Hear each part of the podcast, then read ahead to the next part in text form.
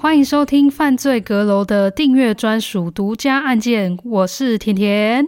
我想先在这边感谢曾经赞助我们、订阅过我们，以及现在持续在订阅节目的阁友们。没有你们的支持跟行动的付出，节目不可能还能继续经营下去。所以真的还是要再次的说声谢谢。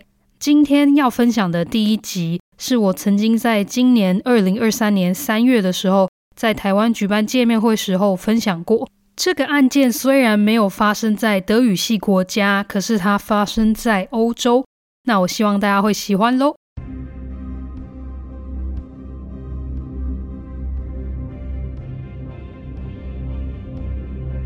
不知道你有没有听过斯德哥尔摩症候群？那你也知道这个专有名词是从哪一个案件产生的吗？答案是在瑞典斯德哥尔摩城市发生的银行抢案与人质挟持案，发生的年代是在一九七三年，人质总共被挟持了六天之久。那我们就一起来听听，到底案件是怎么发生的，抢匪跟人质的关系又是如何，人质最后有没有受伤，斯德哥尔摩症候群又是怎么被发展出来的？一九七三年八月二十三日，星期四。有位男囚犯正在逃狱中，他计划好要在这一天抢劫一家位在瑞典首都市中心的银行。男子戴上了假发，以及一副玩具店买来的墨镜，脸上化了妆，涂了腮红。他甚至把自己咖啡色的眉毛跟胡子刻意染成了黑色，双手也戴上了手套，其中一只手放在外套底下，手中握着一把冲锋枪。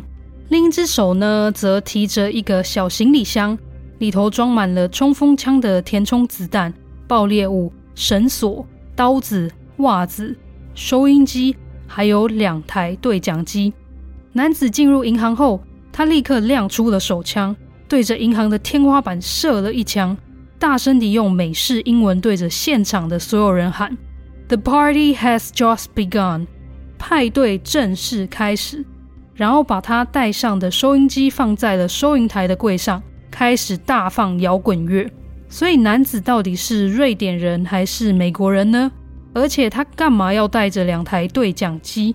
当下开始做事要抢劫的他，是独自行动的啊？那我这边就先卖一下关子。男子看了看四周，观察了现场，他命令了一位男性银行工作人员。用绳子去绑住其他三位银行女性员工，在混乱当中，有好几个人同时按下了警铃。主要是在这间银行，他们在各处有设了无声的警铃。遇到这种状况的时候，大家随时都能无声的通知警方。警方在不久后抵达现场，封锁了银行的周围。两位便衣警员刚好在附近巡逻，接到消息后，他就立刻赶到现场。第一位抵达的警员叫做 Morgan Rylander，他以为男子是外国人，所以他就用英文跟他对话。他表示自己是警察，有话好好说。男子回他说：“你的警察位阶高吗？”Rylander 警官说：“不高，不过我可以找长官来跟您谈话。”男子就说：“好，那快一点。”接着，第二位警员赶到了现场，他叫做 Ikma Viperfit。因为银行大楼它分成了两个部分，站在一楼大厅的持枪男子，他没有看到从二楼后面进入银行建筑的 Varpefeld。此时 Varpefeld 正举着枪，被绑着趴在地上的其中一位女性员工就人质就大喊：“不要开枪！”这时男子才回过神，发现站在楼梯上方的便衣警察。他向 Varpefeld 问说：“你是谁？”Varpefeld 回他：“我是警察。”说完的同时，男子已经开始向 Vape 射了好多枪，他的右手因此受了伤，也留下了永久的伤害。去找长官的 Ryland 现在跟着长官一起回到了银行。男子在跟长官谈判之前，竟然命令 Ryland 跟着他的收音机一起唱一首歌。为了不激怒男子的警员 Ryland，他还真的就乖乖的接受这个很闹的要求，轻声地在现场唱起了歌。唱完后，男子再命令他放了现场其他五十六位民众，只留下我上头提到的被绑起来的三位女性员工。我想男子应该也知道自己势力不均，所以只打算挟持三位人质。这位跟 Ryland 一起进到银行的长官叫做 Sven Torrender，带领着专门在处理谋杀跟暴力的刑案小组。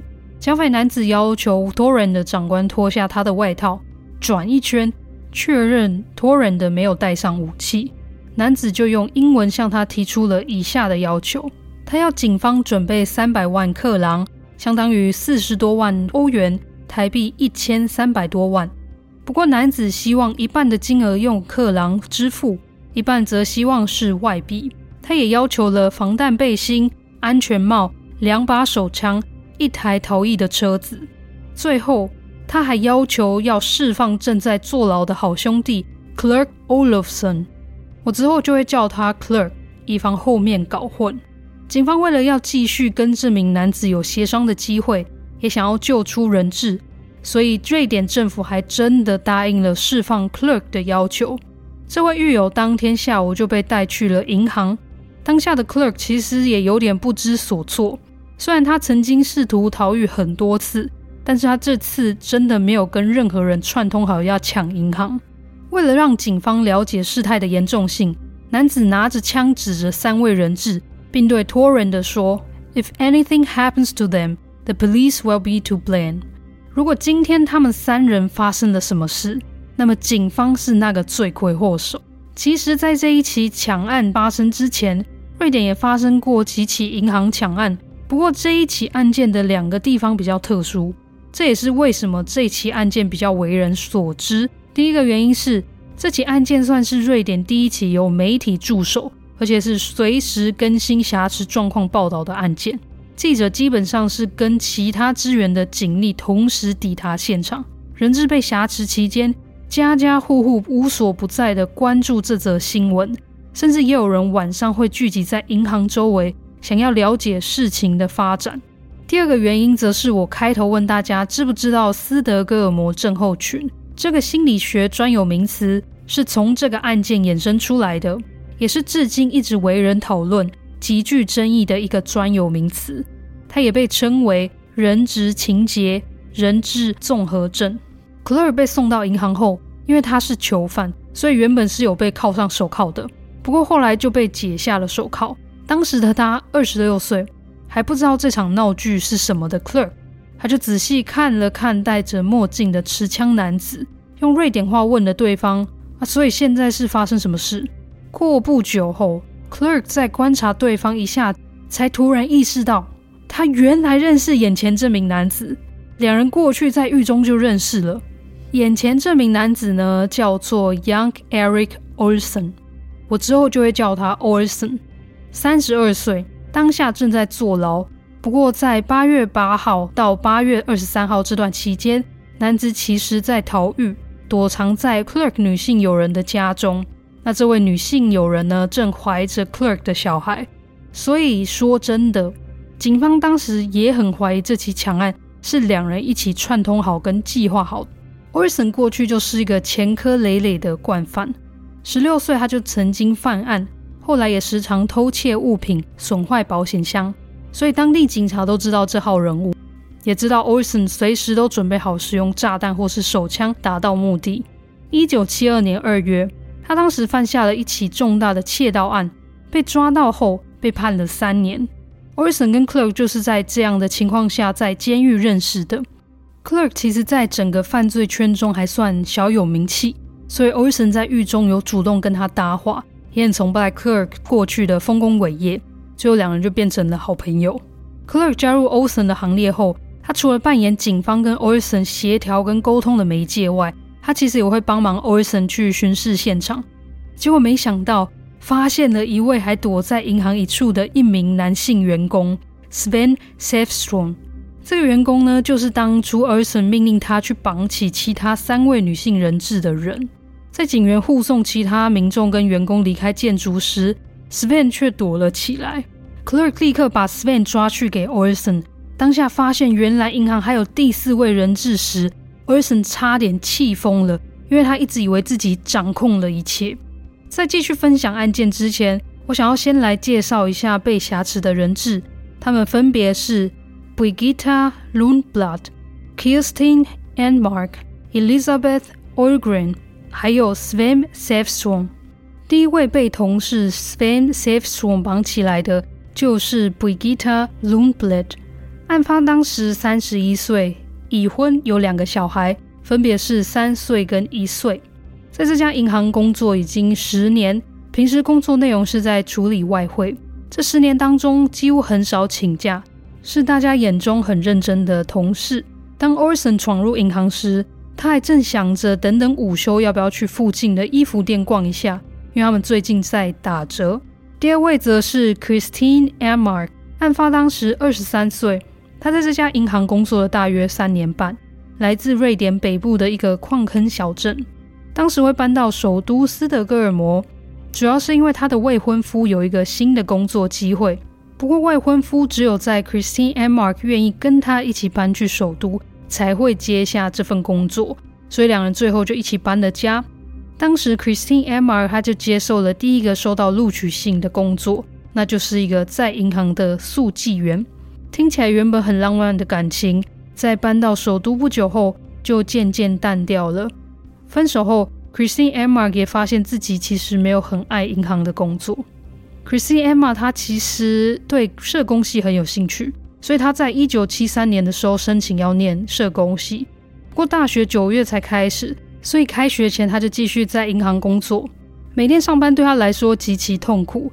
没想到在一九七三年八月二十三日，还在这个工作的地方遇到了抢劫案，自己还被挟持当做人质。他当下除了害怕外，更后悔为什么自己没有早点离开银行业。最后一位则是 Elizabeth Orgren，案发当时二十一岁，他在银行工作了十四个月，在换汇区当柜台人员。也许是因为 Elizabeth 跟 Christine 的年龄相近，两人都喜欢瑞典北部，加上两人都没有很喜欢在银行工作，而且 Elizabeth 同样也申请了念书，她其实想当一位护士。开学日也在一九七三年的九月，那因为这些种种因素，两人又一起被挟持，这意外让两人在未来这几天恐惧中多了份安全感，有人陪伴在身边。再来还有意外变成人质的 Sven Säfström，案发当时他二十五岁，当时他躲藏在银行的一个储藏室，因为银行蛮大的，所以一开始没有被发现，其实也蛮合理的。Sven 的爸妈都是公务员。年轻的 Sven，他当时还不知道自己未来到底要干什么，所以他的爸妈就帮儿子找到了这份在银行的工作。没想到在银行工作一阵子后，Sven 渐渐喜欢上银行业，他的工作表现也都不错。被 Clerk 发现的 Sven，当下可能因为接下来要面对好多生死关头，还有许多的未知数，原本还在寻找自我的 Sven，他突然就很想要更进一步的了解自己。想要知道，如果他活着出去的话，他会想要干嘛？接下来的几天，警方一直包围着银行周围，银行建筑的顶楼也有警力，四周都驻守着狙击手，等着要击毙 Orson。Orson 当然知道自己被包围着，所以基本上他在银行到处行动时，一定会用人质来当肉身挡箭盘。狙击手因此也没有找到任何机会可以攻击他。同时间，Orson 偶尔会朝窗外射几枪，以告知警方他不是在开玩笑，也要他们赶紧准备好他的要求的所有东西。过不久后，银行外头停了一辆蓝色车子，是警方要给 Orson 跟其他人质逃逸的车。但是警方要求 Orson 自己离开银行，不准带上人质们。不过聪明的 Orson 想也知道这是警方的陷阱，他们假装要给他车让他逃逸。实际上，他可能上车后一定会开始攻击他。他想的确实也是瑞典警方原本的计划。他们也在车上装了雷达，这个仪器会一直传车子的地理位置讯号。而且车上的钥匙还在警方那边。瑞典首都近郊呢也被封锁，空中也有直升机在盘旋，首都的两个机场也有警力驻守。所以 Orson 就算真的开车要逃走，我想应该也很快就会被拦了下来。后来，Orson 为了让自己跟人质有个更安全的地方，继续与警方僵持。他把大厅制的金库房变成了防空洞。这个金库房大约十四公尺长，三公尺宽，二点二公尺高，里头有六百个小型的个人保险箱，还有四张小桌子，所以在这里自由空间其实也没有太多。现在还要一次装下 Orson、Clark 跟四位人质。不过这个金库距离银行建筑窗户有一段距离，所以现在狙击手几乎就无法射到他们了。只要有人想要堵住他们，就会暴露自己，可能随时会被 Orson 攻击。金库的旁边也有厕所跟一个小楼梯间，所以人质的生理需求也有被顾到。楼梯间呢，也变成了警方跟抢匪接触的方式。他们会在这边放食品跟物品给人质们。金库房也有一支电话，所以抢匪跟警方后来都使用这支电话在通话跟谈判。那我有说金库房的空间没有很大，所以其中一位人质 Elizabeth 她有一点幽闭恐惧症，快要喘不过气来了。Orson 他拿出了一条大约九公尺长的绳子，他就绕在了 Elizabeth 的脖子上，然后就让她踏出金库房出去走走绕绕，冷静一下。后来，Christine 跟 Brigitta 想要去上厕所，Orson 他完全没有捆绑他们，而且就让他们这样离开了他的视线范围去上厕所。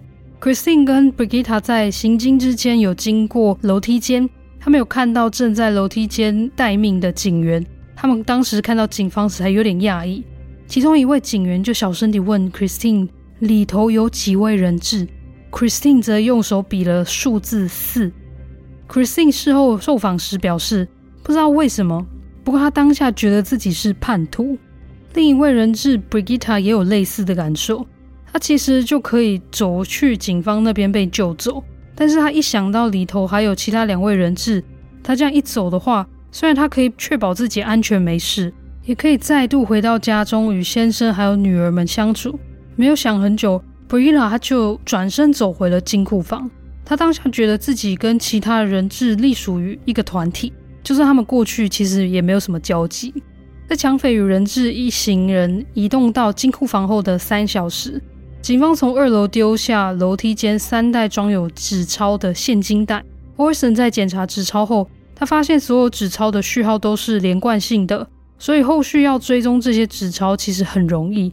Orson 他因此拒绝接受这些纸钞。他要求警方要送来旧纸钞，警方还真的花了两个小时再去准备旧纸钞来。从上头分享的内容，不知道你有没有觉得这个抢匪 Orson 虽然握有手枪，也对着警方开枪，不过就他对待人质来说，到目前为止，他其实没有真正伤害过任何一位人质。他让人质去金库房外透透气，让其他人质在没有他监督的情况下去上厕所。他其实可以准备个塑胶垃圾桶，让他们解决就好了。除了这些较为人性的部分，Orson 他也允许所有人质打电话回家哦。甚至 Brigitta 打电话回家没有人接的时候，很沮丧时，Orson 还拍拍他的肩膀，对他说：“不要气馁，再打打看。”我想也是因为 Orson 这些种种友善以及带有人性的行为，也许渐渐让人质与他的关系开始有了变化。就在银行结案第一天要结束前，Orson 已经拿到了他的旧纸钞，Clerk 也在他的身边了。警方也送上了晚餐，甚至也给了一些香烟跟打火机。基本上他要求的东西都到手了。那现在唯一一个还没被准许的要求，就是跟人质一起驾车离开银行。晚上十一点时，Orison 按捺不住情绪，他用金库房的电话打给了瑞典当时的总理 Olof Palme。当时总理 Palme 还在办公室，主要是因为瑞典的九十岁国王正面临垂死边缘，所以大家都很关注国王的消息。总理帕尔马一直还没有答应 Orson 的其中一个要求，那就是让他跟人质们一起离开。Orson 对电话另一头的总理吼着：“我现在给你一分钟的时间，如果你不答应我的要求的话，我就毙了其中一位人质。”当时 Orson 正掐着 Elizabeth 的喉咙。Orson 数到五十秒的时候，他竟然挂了电话。你们知道为什么吗？其实他没有真的想要杀害任何人，他只是想要得到钱跟救出 Clark，所以他其实无法真的动手杀了 Elizabeth。你想要继续听案件吗？没问题，只要加入我们 Mixer Box 的全职方案，你就可以直接收听，或是加入我们的啤酒方案，持续订阅半年后。也可以免费收听我们的独家案件哦，赶快加入我们阁楼的订阅大家庭吧！拜拜。那我们下次见。我们是 Dark Crime 犯罪阁楼。